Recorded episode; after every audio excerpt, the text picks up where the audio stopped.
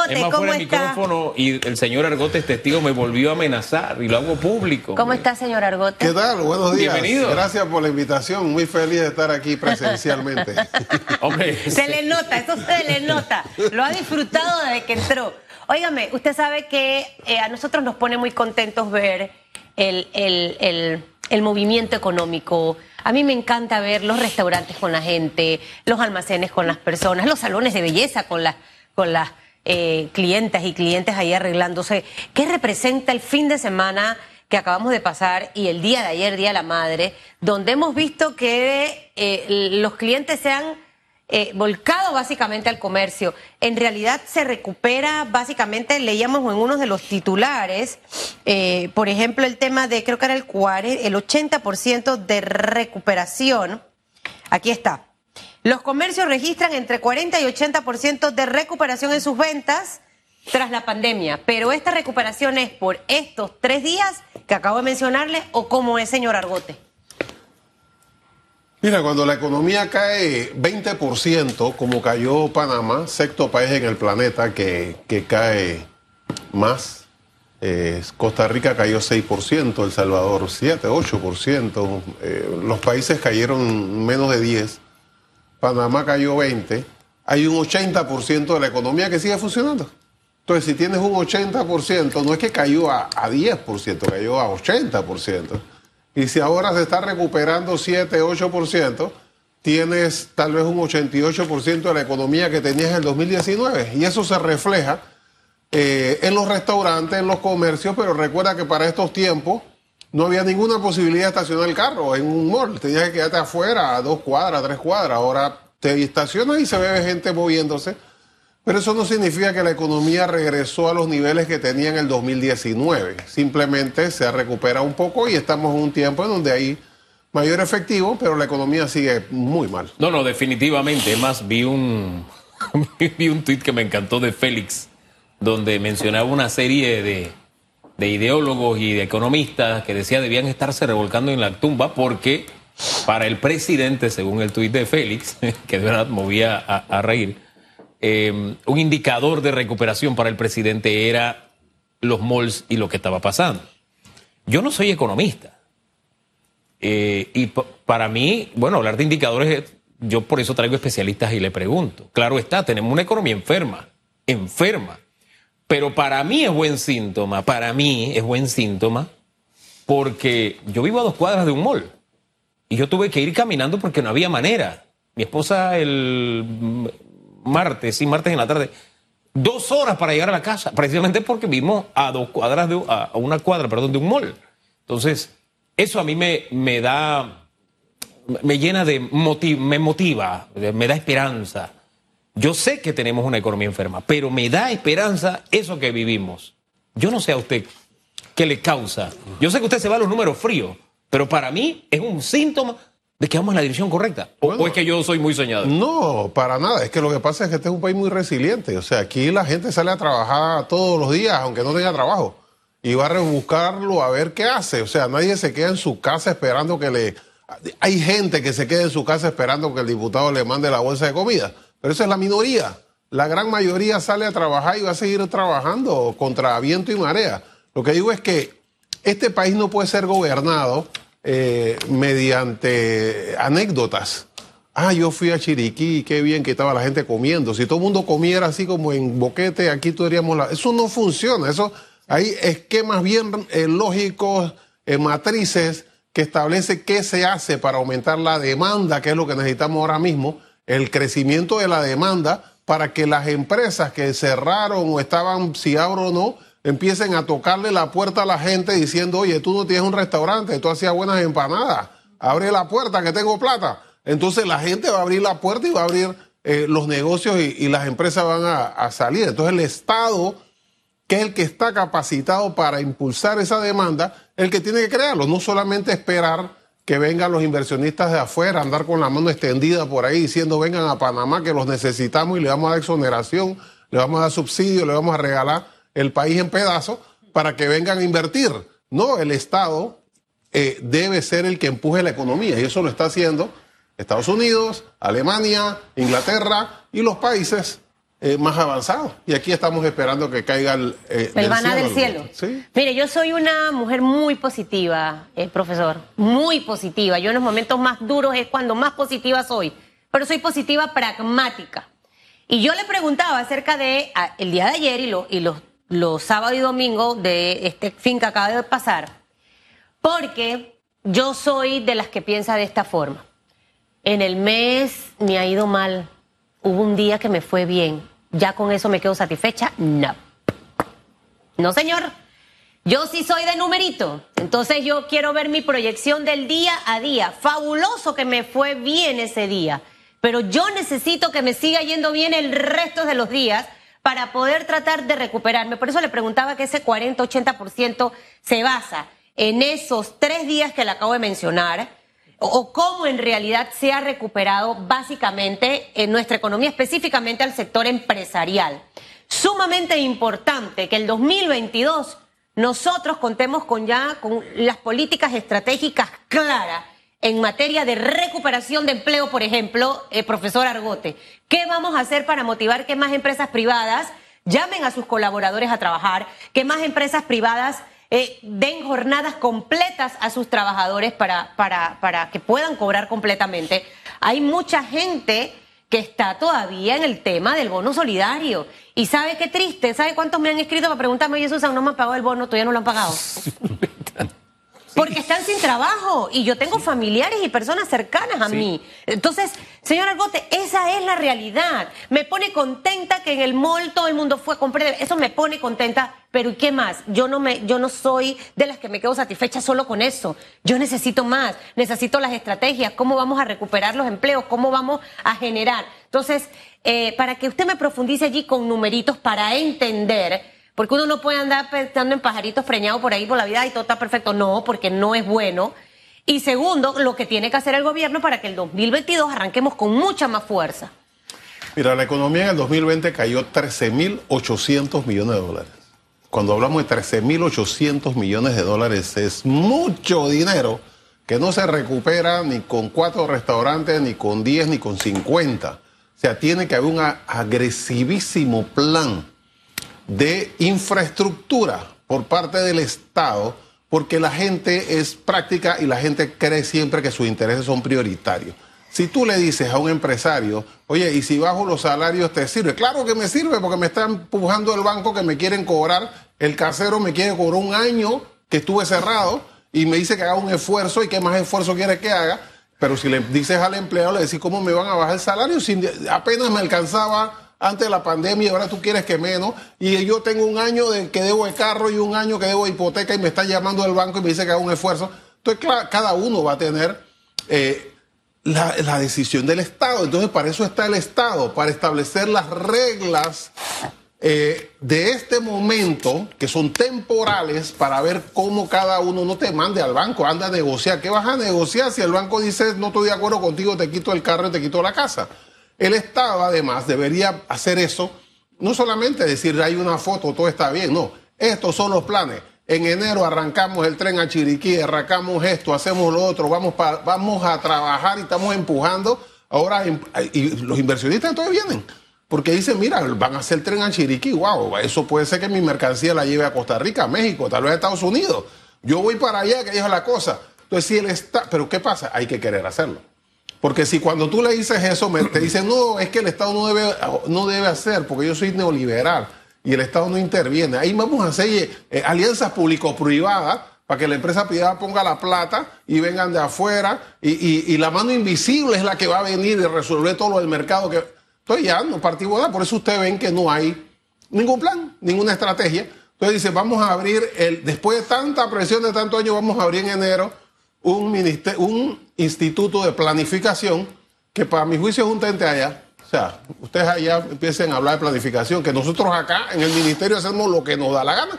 Porque si quisieran hacer planificación, tendrían un ministerio de planificación y política económica, que era lo que existía en este país. Nicky Barleta hizo el último plan que se sabe de este, no, el penúltimo, el último lo hizo eh, Chapman, Guillermo, y después no hubo nada porque lo cerraron. Decidieron que no debía que planificarse porque el, neoliberalismo dice que no hay que planificar y lo cerraron. Entonces tendría que haber un ministerio de planificación, no un instituto de planificación para que haya lo- lo- los, los que queden economistas macroeconómicos, que no son muchos, porque como ellos dijeron en los 80 que no hay planificar, Sí. Es como si dicen, mira, ya no hay que arreglarse los dientes. ¿Quién eliminó? ¿Quién va a ser ¿quién, eliminó? Refresqueme la memoria. Eso fue en la década de- del 90 con el gobierno de El Toro Valladares. eh, se cerró el Ministerio de Planificación y se convirtió en Ministerio de Economía y Finanzas.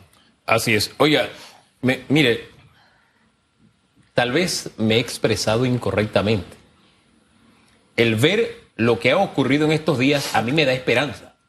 Pero mi esperanza es, tenemos que hacer para que esto no sea un hecho aislado, sino que de manera permanente Constante. nuestra economía vuelva a ser no lo que era, sino Mejor. más, que sea mejor. Así funciona mi esperanza, porque lo que yo no puedo estar es en que veo algo bueno y digo, no, es que quiero más. No, espera, espera, aguántate. Esto está bien. Tengo que procurar que esto que está bien se multiplique, ¿verdad? Ahora, usted siempre nos habla del tren a Chiriquí como la gran obra. Y créame que a mí me encantaría. Cuando uno viaja y se da cuenta que en otros países los trenes acercan las personas, mueven la economía a una velocidad extraordinaria. Le pongo un ejemplo. Usted está en Madrid y usted consume en Madrid productos del campo fresco, te llegan por tren. Eh, usted está en China, más poblado todavía. En el centro de las ciudades, usted consume productos fresquísimos. Nosotros lo tenemos a unos 400 kilómetros y tardan en llegar. Necesitamos cadenas frías de frío que se tardaron y nos costaron. Cuando lo más sencillo es, yo llevo esto del- del centro de producción al centro de consumo rápido, es lo que necesito. Y no hay mejor manera que un tren. Y ese proyecto de verdad que lo triste es que a Panamá nos costaba... Hombre, Costa Rica tenía un tren hacia las afueras de cercanía que les costaba, creo que era 500 millones. El mismo tren en Panamá nos costaría cinco veces más, tristemente, no por el costo de vida, sino porque la corrupción está incluida. Y tenemos que hablar con esa franqueza. El punto al que quiero es el siguiente. Yo, yo compro su plan de que hagamos grandes inversiones, pero me asalta una pregunta. ¿Cómo puede el Estado en este momento hacer esas inversiones multimillonarias si ya estamos hasta aquí en deuda? Eh, eh, ¿De dónde sacamos la plata? ¿Cómo hacemos? Mira, hay, hay una. Yo estaba conversando en estos días con un, con un amigo eh, sobre el hecho de que en este país tanto la derecha como la izquierda se quedó en la década del 80. Porque escuché a, alguien que representa a, la izquierda, se puede decir, decir que hay que ne- renegociar la deuda porque tenemos que ir al Fondo Monetario y no podemos pagar. Yo dije, esta gente se quedó en los 80. Ellos no saben que Panamá no va al FMI a buscar. Nosotros le debemos a todas las eh, instituciones de crédito eh, internacional 7 mil millones de dólares. Eso es, para el país es cuatro reales. Nosotros sacamos un bono y en, y en dos días sacamos esos 7 mil en el mercado. Panamá lo que hace es poner bonos en el mercado, que es mucho, 24 mil millones de dólares en bonos, pero ¿quién lo compra? Lo compra el mercado. ¿Por qué? Porque lo que hace Panamá no lo puede hacer ni Costa Rica ni Colombia. Si Costa Rica y Colombia ponen un bono en el mercado, se lo compra muy poca gente y va a ser más caro que irse al Fondo Monetario. Entonces ellos se van al Fondo Monetario, ellos le prestan la plata y con un rosario de condiciones de cómo lavarse los dientes y cómo bañarse en la mañana y cómo vestirse. En cambio, Panamá se va al mercado internacional, pide 2.500 millones de dólares en bono, vende y hay 10.000 millones que quieren prestarle.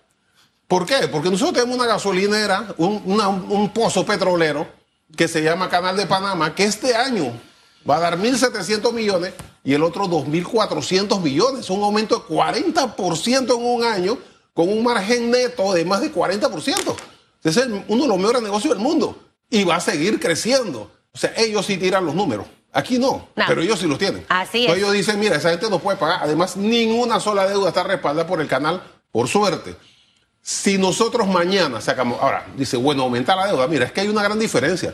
Si tú me dices, voy a buscar plata prestada en la casa porque vamos a seguir consumiendo y comprando la comida y, y divirtiendo como siempre, por supuesto que no sirve.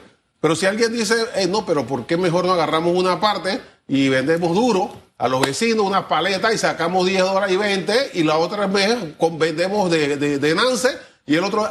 Entonces te recupera la plata. Claro. Claro. Entonces, si tú eh, pides dinero para invertir, si tú haces la línea 3 del metro, Cuando terminas de hacerla, tú puedes decir, la debo. No, pero tienes un activo que vale Claro. lo que pagaste por eso. Usted sabe que muchos han hablado de los proyectos de inversión, eh, que allí es donde está realmente ahorita mismo eh, eh, parte de esas respuestas que estamos buscando. O sea, al generar la inversión con estos proyectos chiquitos, medianos y grandes, profesor, eh, el tema es que se escucha que ahí está el plan estratégico para recuperación económica, pero como que al final no todos lo entendemos. Y si está, yo al menos no tengo el panorama claro cómo es, ni cómo funciona, ni en cuánto eh, tiempo a corto, mediano y largo plazo viene esa recuperación. Eh, el apasionarse por el tema del empleo va de la mano de generar inversión o no, o en paralelo tengo eh, que ir promoviendo que esto al final se vaya dando. Parar la deuda si no utilizo ese bien dejar de aumentar la planilla estatal que no me ayuda a mover la economía y darle las herramientas a los empresarios, que es ahí donde está la clave en realidad, y no nombrar más gente en el gobierno. O sea, so- mire, le he mencionado tantas cosas, pero es que hay tantas cosas que en paralelo tienen que empezar a funcionar. Y yo no soy economista, pero yo siento que esto no es imposible ni difícil de hacer. Y todo vuelve a la misma palabra, voluntad. Las ganas de querer hacer las cosas bien para beneficiar al país y no beneficiar a uno u a otro. Por un lado es el, eh, la ideología, el modelo económico. Por el otro es que es mucho más cómodo o, o creen que es mejor estar repartiendo bolsa de comida porque eso le genera votos en vez de darle trabajo que después la gente dice yo no te llevo nada porque mi trabajo lo estoy haciendo. Pero esta infraestructura, mira, por ejemplo, la línea 1 y la línea 2 del metro y, y la línea 3 a Chorrera, es como un aumento de salario.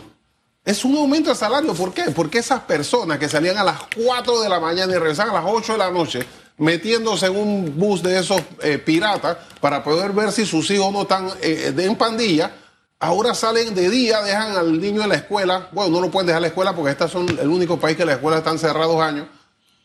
Regresan a su casa y todavía es de día. Entonces, ese dinero que se están ahorrando en viaje y en pirata lo están consumiendo en el barrio.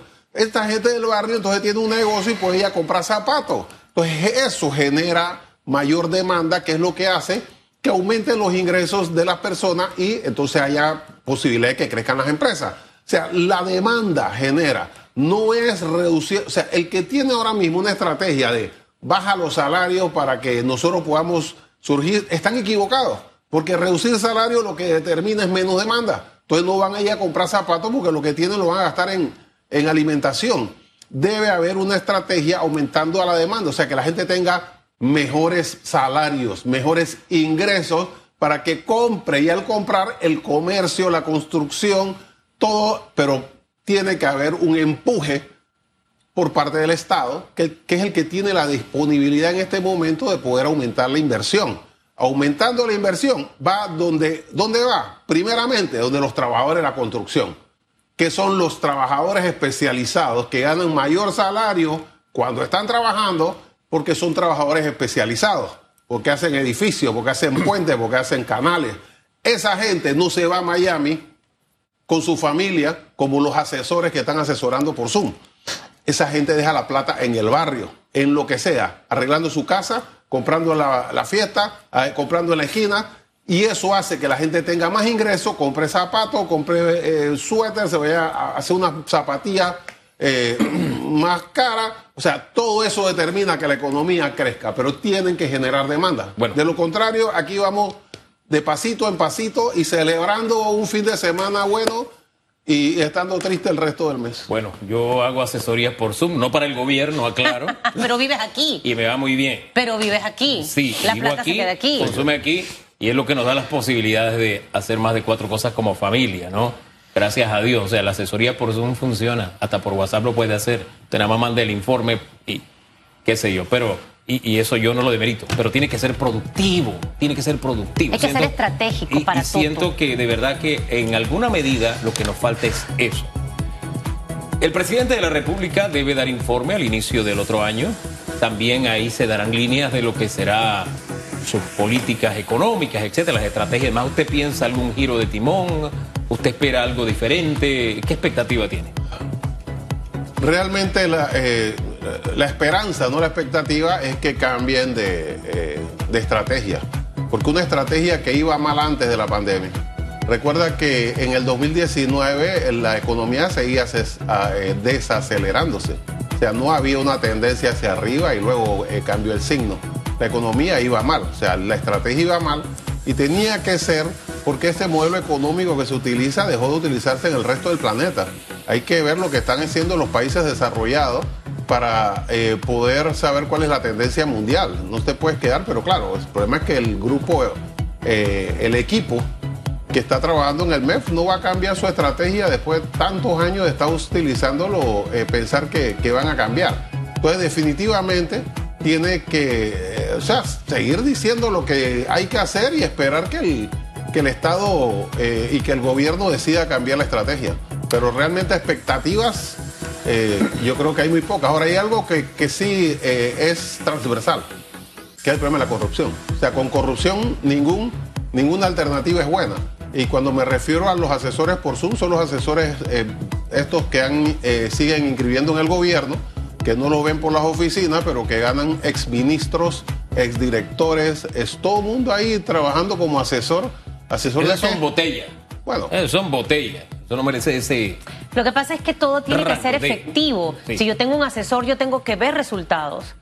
Si yo no estoy viendo resultados a todos, les quito el contrato y punto. No, la plata no, no tiene un retorno. Nadie invierte para perder. Y, creo que los que están en el gobierno lo saben porque todos tienen negocios. Yo realmente la esperanza la tengo siempre en Dios, señor Argote. Eh, al final he aprendido a no creer ni depositar mi confianza en el hombre, porque es parte de ese ejercicio de decepción en el que uno entra constantemente. Mi llamado como panameña y no como periodista es que, es que ajusten lo que tienen que ajustar.